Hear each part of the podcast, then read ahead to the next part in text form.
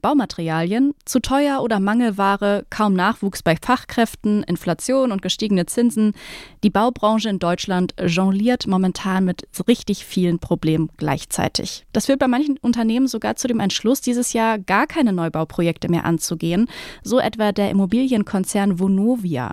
Die Krise in der Baubranche ist auch ein echtes Problem für den sozialen Wohnungsbau. Das anvisierte Ziel von 400.000 Wohnungen, die in diesem Jahr vom Bund gebaut werden sollten, kann nicht eingehalten werden, so Bundesbauministerin Clara Geiwitz von der SPD. Und nicht nur das, die Branche ist auch noch dazu ein echter Klimakiller. Global ist sie für rund 40 Prozent der CO2-Emissionen verantwortlich. Und zudem werden durch den Neubau immer mehr Flächen natürlich auch versiegelt. In der Folge heizen sich die Städte immer weiter auf. Die Gefahr für Hochwasser steigt, weil Regenwasser nicht mehr in den Boden versickern kann. Und es gibt allgemein natürlich weniger Grün in der Stadt. Das ist natürlich schade für die Augen, aber vor allem auch ja schwierig für den Lebensraum für viele Tiere. Die können nämlich nicht mehr in die Bäume und Sträucher. In dieser zweiten Folge zum Thema Wie wollen wir leben sprechen wir bei Kunst und Leben, dem Podcast in Kooperation mit dem Monopolmagazin, darüber, wie sich die Baubranche hin zu mehr Nachhaltigkeit wandeln muss und welche Rolle Architektinnen dabei eigentlich spielen. Mein Name ist Erlin Frozina. Schön, dass ihr zuhört. Kunst und Leben, der Monopol-Podcast von Detektor FM. Neubauen ist ein echtes Problem fürs Klima. Aber was tut die Baubranche eigentlich selbst dagegen? Und was bedeutet das für ArchitektInnen? Mit dieser Frage hat sich Friedrich von Borries beschäftigt. Er ist Architekturtheoretiker und Autor für das Monopol-Magazin und hat für das Aprilheft einen Text zum Thema Bauen und Bauwende geschrieben. Hallo Friedrich und herzlich willkommen. Schön, dass du da bist bei Kunst und Leben. Ja, hallo. Die Arbeit von ArchitektInnen, die entsteht ja ganz am Anfang, eigentlich bevor das Gebäude überhaupt ja, entstehen kann. Und sie haben damit so ziemlich die größte Verantwortung, würde ich sagen, mit in der Hand, wenn es um Material, um Zweck und um Kosten geht. Wie sieht das in der Realität aus? Liegt der Fokus da immer auf Neubau, auf der Sanierung, auf der Bestandspflege? Ja, das wäre jetzt gerade eine sehr idealistische Beschreibung dessen, was ArchitektInnen machen. Ähm, und ich würde sagen, das ist sicherlich ein Teil ihrer Arbeit, aber das ist ein bisschen der unbezahlte Teil der Arbeit. Beim bezahlten Teil der Arbeit ist die Reihenfolge ein bisschen anders. Da ist dann halt eine Bauherrin oder eine Investorin, die sich überlegt hat, was sie wo mit welcher Funktion, welchem Nutzen bauen will äh, und vor allem auch zu welchen Kosten. Und da wird dann schon ziemlich viel vorbestimmt. Und dann gibt es einen anderen Teil der Arbeit von ArchitektInnen, wo die sich überlegen, wie das anders sein könnte. Ähm, das findet dann manchmal ähm, seinen Ausdruck in Wettbewerbsbeiträgen, aber vor allem in der fachinternen Diskussion.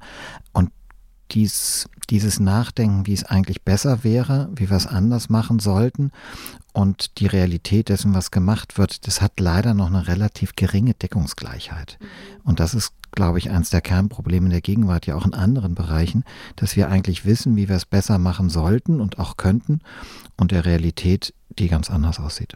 Welche Rolle spielt denn ja heute der Klimaschutz und der nachhaltige Umgang mit Ressourcen für ArchitektInnen? Vielleicht auch schon so in der Ausbildung. Ist das ein Thema? Weißt du das? Ja, ähm, das ist ein Thema, aber nicht das Thema. Insofern gehen da, glaube ich, auch die, die Realität der Lehrer und, und das, was eigentlich sein sollte, noch ein bisschen auseinander, mhm. was natürlich auch ein generationelles Problem ist. Ähm, ich glaube, je jünger die ArchitektInnen sind, desto klarer ist ihnen, was alles passieren muss und passieren soll. Mhm. Ähm, und äh, an den Hochschulen lernen halt auch viele Leute, die noch aus einer anderen Generation kommen, die so die Haltung haben, naja, nachhaltige Architektur ist gute Architektur, ist also Architektur, die lange steht und eine hohe ästhetische Qualität hat und deshalb nie abgerissen werden muss. Und das alleine reicht aber vielen nicht mehr aus als Haltung. Aber die sind vielleicht noch nicht in den Power-Positionen, dass sie die Lehre bestimmen. Aber es ändert sich und ähm, ja, je, je, jünger die Lehrenden, desto stärker, glaube ich, auch diese neue, andere Perspektive. Mhm, wie es auch in vielen anderen Bereichen irgendwie gerade der Fall ist. Du greifst in deinem Text verschiedene Argumente auf zum, zu dem Thema Bauen, Bauwende. Bei ein paar würde ich gerne ein bisschen mehr ins Detail gehen. Angefangen bei einem Wort, das ich so noch nicht kannte und ganz oft falsch gelesen habe. Bauscham.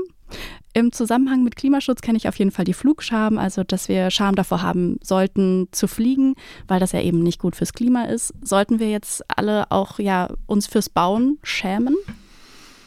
Ja, eigentlich schon. Ähm, und mir selber geht es inzwischen auch so, das hat sich auch geändert bei mir und ich glaube auch bei vielen anderen, dass wenn ich in einen, eine neue Architektur gehe, in einen Neubau, nicht mehr nur da drauf gucke und sage, was sind das für Räume, was ist das für ein Raumgefühl, was sind das für Proportionen, sondern manchmal auch so denke, boah, was ist, ist das viel Beton, ist das viel Zeug, was da jetzt sozusagen hingesetzt wurde, was verbraucht wurde und ähm, war das wirklich nötig? Ja? Brauchen wir das? Und ähm, ähm, auch wenn ich jetzt so Architekturmagazine durchgucke und dann sieht man da sozusagen vorgestellte und gepriesene Architektur und dann denke ich mir immer, boah, das für zwei Leute, so viel Quadratmeter Wohnung, ja. Oder ich sehe einen großen hohen Raum und denke mir, ja, ist toll, ja, ist herrlich, liebe ich auch für mich privat, aber klar ist auch beheiztes Volumen.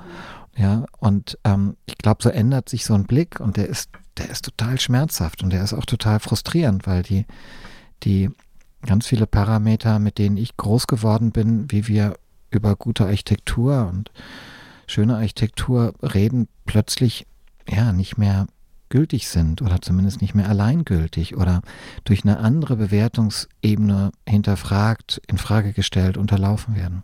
Mhm. Und warum, warum schämen wir uns jetzt eigentlich noch nicht dafür? Warum ist das noch nicht der Fall, wenn es doch so viel für so viel CO2 dieser ganze Neubau verantwortlich ist?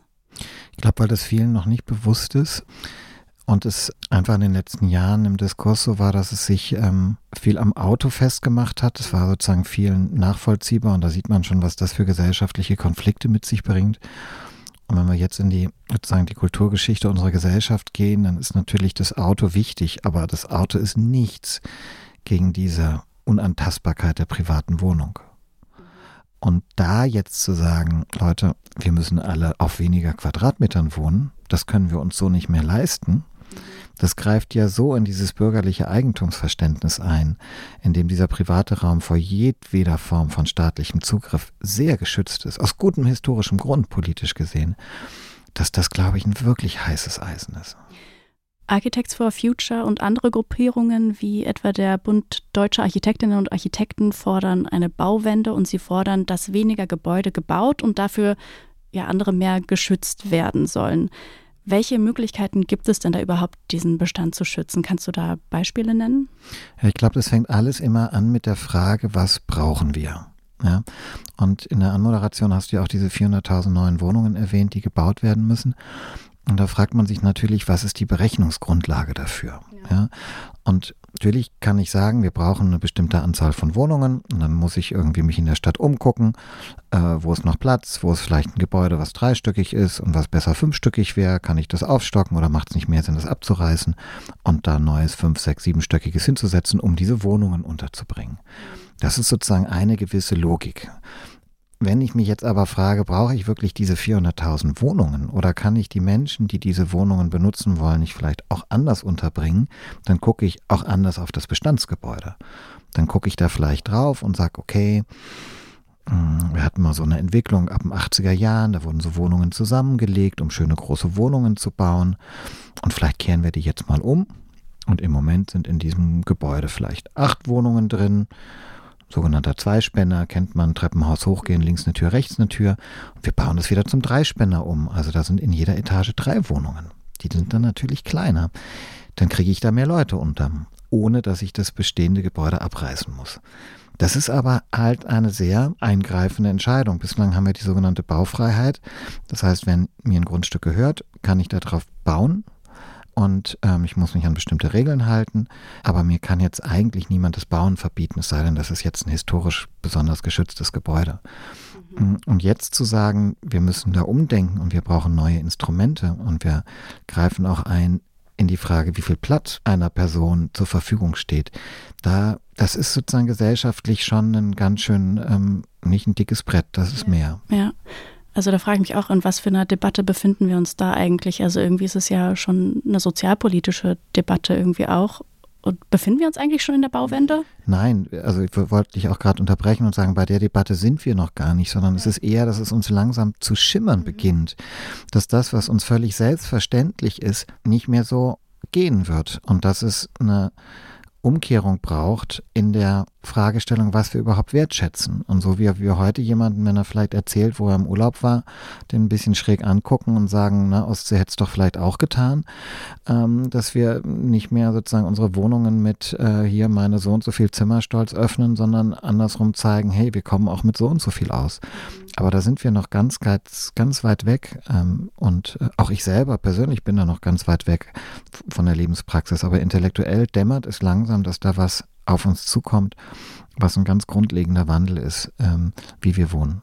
Aber dann gibt es ja immer noch dieses, dieses Argument von Seiten der, ich würde jetzt sagen, Bauunternehmen, dass Abreißen günstiger, also Abreißen und Neubauen günstiger ist als das, was es gibt, zu verändern, aufzubereiten, wie auch immer. Ja, auch da stellt sich wie immer die Frage nach den Berechnungsgrundlagen. Das gibt es ja in allen Bereichen, diese Frage nach dem, was sind die echten Preise mhm. und was setzen wir für diese Preise an. Und ähm, im Moment wird ja CO2 nur sehr zaghaft bepreist. Mhm. Ähm, und in dem Fall, also wenn wir uns entscheiden würden, tatsächlich CO2-Emissionen so teuer zu machen, wie den Schaden, den sie anrichten, dann würde auch eine neue Betondecke, Beton ist sehr CO2-intensiv in der Herstellung, viel teurer sein als ähm, das Aufarbeiten einer bestehenden Decke. Mhm. Im Moment ist Arbeitskraft unheimlich teuer äh, und CO2 unheimlich billig. Ja, und wir kennen, glaube ich, alle noch diese Bilder aus der unmittelbaren Nachkriegszeit von den sogenannten Trümmerfrauen, mhm. die die Ziegel von den zerstörten, bombenzerstörten Gebäude sozusagen wieder abgeschlagen haben und aufgestapelt, damit man die wiederverwendet. Damals war halt Arbeitskraft billig und Material teuer. Und heute ist es andersrum. Ja, oder das Material ist noch so billig. Und ähm, in dem Moment, in dem sich das ändert, würden auch Bauunternehmen andere Kosten rausbekommen in ihren Excel-Tabellen der Wohnwendeökonom, so nennt er sich, glaube ich, Daniel Fuhrhopp, der geht sogar jetzt noch ein Stück weiter. Der fordert schon seit 2015 nicht nur nachhaltig bauen, sondern das Bauen komplett verbieten. Worum geht es ihm da genau? Also geht es ihm um privates Eigentum oder um sozialen Wohnungsbau? Also das ist auch eine, von ihm natürlich eine Polemik.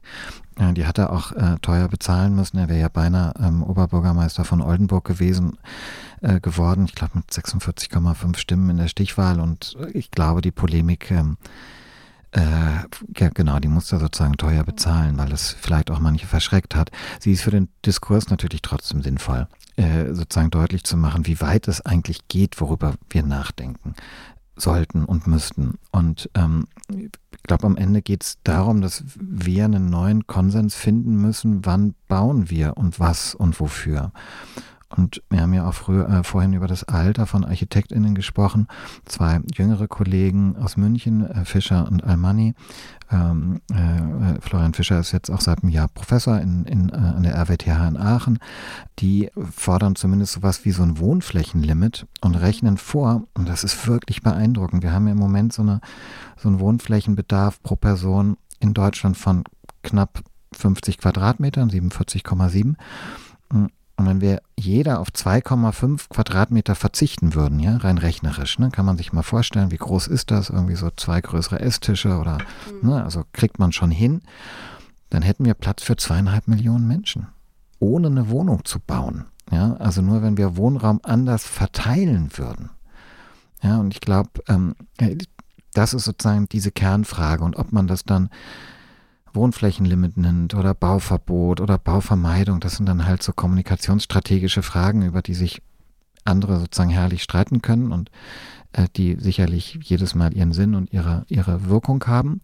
Aber der Kern ist, glaube ich, dass wir uns überlegen, wie, wie wohnen wir. Mhm. Ja, und das ist einmal die schiere Fläche und das ist dann aber auch die Ausstattung im Sinne, also jeder hat so seine eigene Küche, ja, benutzt da mehr oder weniger oft und wie sieht so eine Etage aus oder zwei Etagen, wo sich die Leute eine Küche teilen? Mhm. Ja, dann haben sie gleich viel mehr Platz in ihrer Wohnung ja, und treffen vielleicht morgens beim Frühstück auch nochmal jemanden. Mhm. Und vielleicht entstehen da auch Freundschaften und Beziehungen, die ganz gut für die Wohngemeinschaft im Haus ist.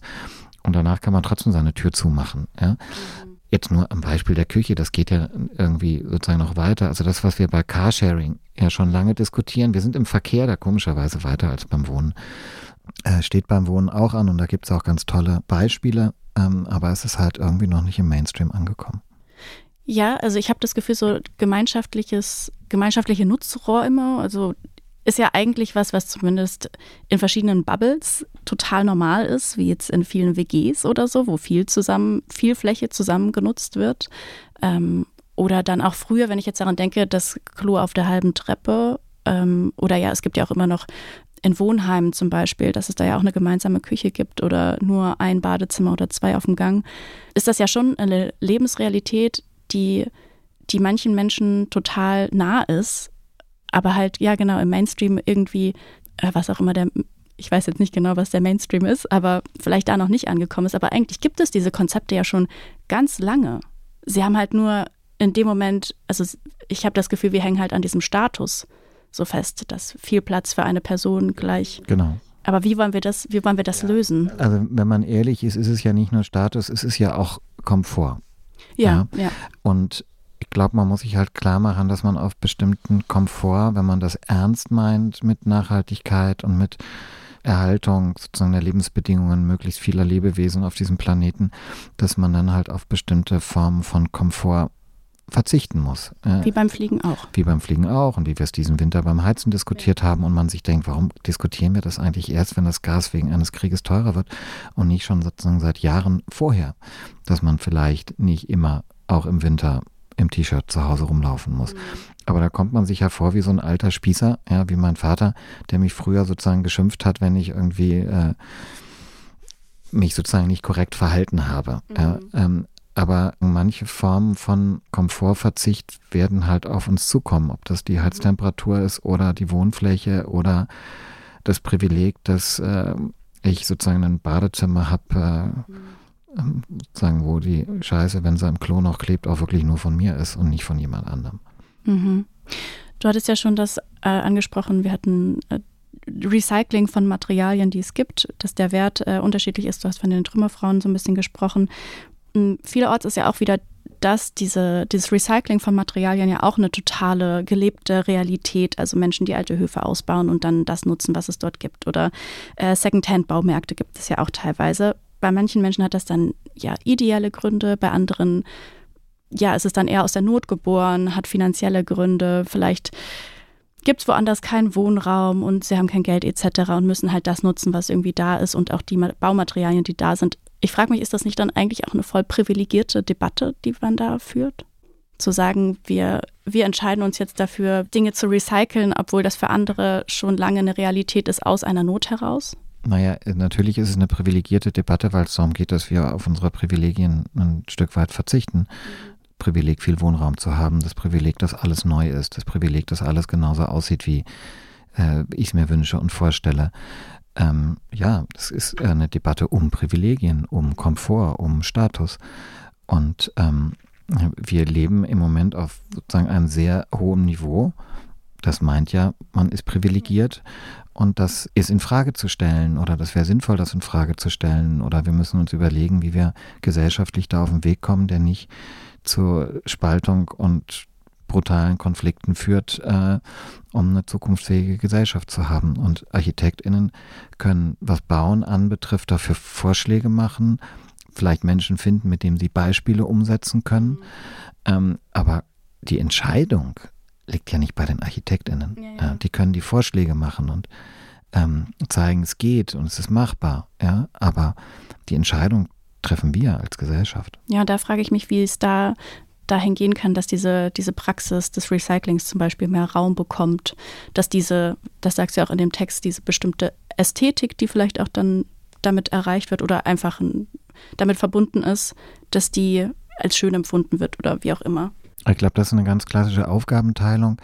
Die Expertinnen, in dem Fall jetzt die Architektinnen, die können Beispiele zur Verfügung stellen. Ja? Und im Idealfall auch vielleicht mal finanziell gefördert vom Staat, zeigen, was sozusagen alles möglich ist. Ja, deshalb fordern die Architektinnen auch, dass es so sozusagen so, ein, so ein, eine, mehr Möglichkeiten gibt, mal Experimente zu machen. Ja, also auch baurechtlich, um mal Sachen auszuprobieren. Ähm, und nicht immer zu sagen, nee, äh, dieses oder jenes geht halt im Moment nicht nach Bauordnung, dass man da sozusagen so Probierfenster aufmacht für Leute, die sagen, wir, wir wollen mal diesen Weg gehen.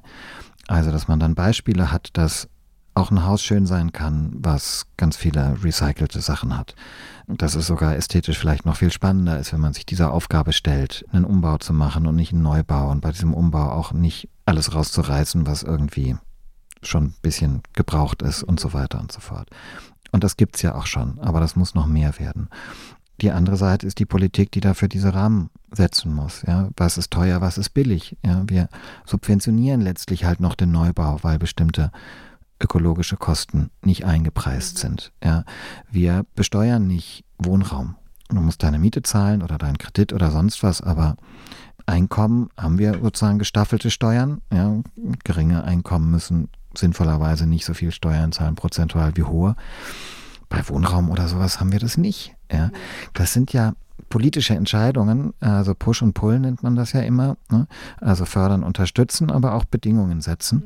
Und da scheint sich die Politik an dieses Thema Wohnen, Wohnraum noch nicht so richtig ranzutrauen und noch in dieser alten Schiene zu sein, wir müssen 400.000 neue Wohnungen bauen, Punkt. Ja, statt zu sagen, Menschen, die über 50 Quadratmeter wohnen oder über 40, die müssen irgendwie eine Sonderabgabe zahlen. Und damit können wir wiederum irgendwelche anderen Gruppen fördern, die dann mit Recycling, was im Moment noch teurer ist, auf weniger Quadratmetern Musterbeispiele schaffen, um zu zeigen, hey, hier ist gutes Leben möglich. Mhm. Weil am Ende brauchen wir ja auch positive Erfahrungen. Ja? Ähm, positive Erfahrungen, dass gemeinschaftlich genutzte Räume was Gutes sind, dass das Spaß macht. Wir brauchen Freunde, Bekannte, Verwandte, die sagen, hey, ich lebe so und so, und das läuft viel besser, als ich gedacht habe. Ja, also wie beim Elektroauto, ja, wo wir jetzt plötzlich wissen, der Elektroauto hat mehr Besch äh, Elektromotor macht eine bessere Beschleunigung als ein Benziner. Ja, und das Surren äh, verkraftet mein Ohr und ich brauche nicht immer ein tiefes Brummen. Ja, das sind, also das hat man doch vor zehn Jahren gehört. Ja, und das ändert sich jetzt über positive Erfahrungen und die brauchen wir im Bauen auch. Kommen wir abschließend noch mal kurz zum Berufsbild der ArchitektInnen. Wird sich dieser Beruf in Zukunft verändern, wenn, sagen wir mal, irgendwann nicht mehr neu gebaut wird? Ja, also hoffentlich und ja, muss er. Der Architektenberuf, und jetzt gender ich absichtlich nicht, ist ja schon kodiert mit so einer, auch mit so einem Machtbild. Ja?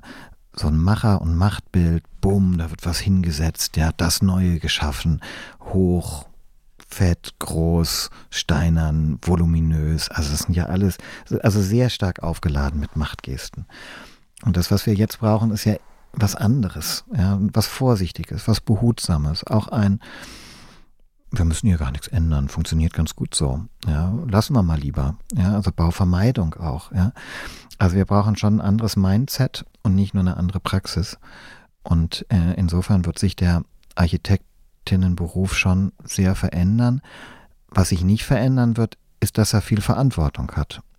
Aber was sich ändern muss, ist, wie diese Verantwortung wahrgenommen wird. Das sagt Friedrich von Borries. Er ist Architekturtheoretiker und schreibt auch für das Monopol-Magazin. Mit ihm habe ich über Bauscham gesprochen und darüber, was die Bauwende eigentlich für ArchitektInnen bedeutet. Vielen lieben Dank dir, Friedrich, für das Gespräch und dass du da warst. Ja, vielen Dank.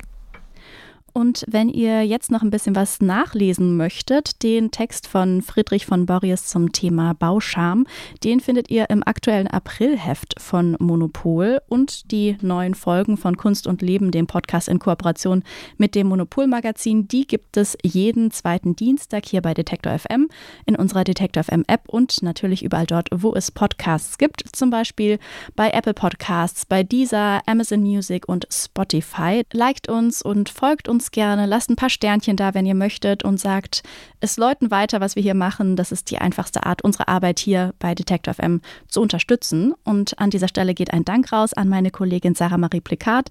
Die hat nämlich die Redaktion für diese Folge. Mein Name ist Aline Wrozina. Ich bedanke mich bei euch ganz herzlich fürs Zuhören und wenn ihr mögt, dann bis zur nächsten Folge. Ciao.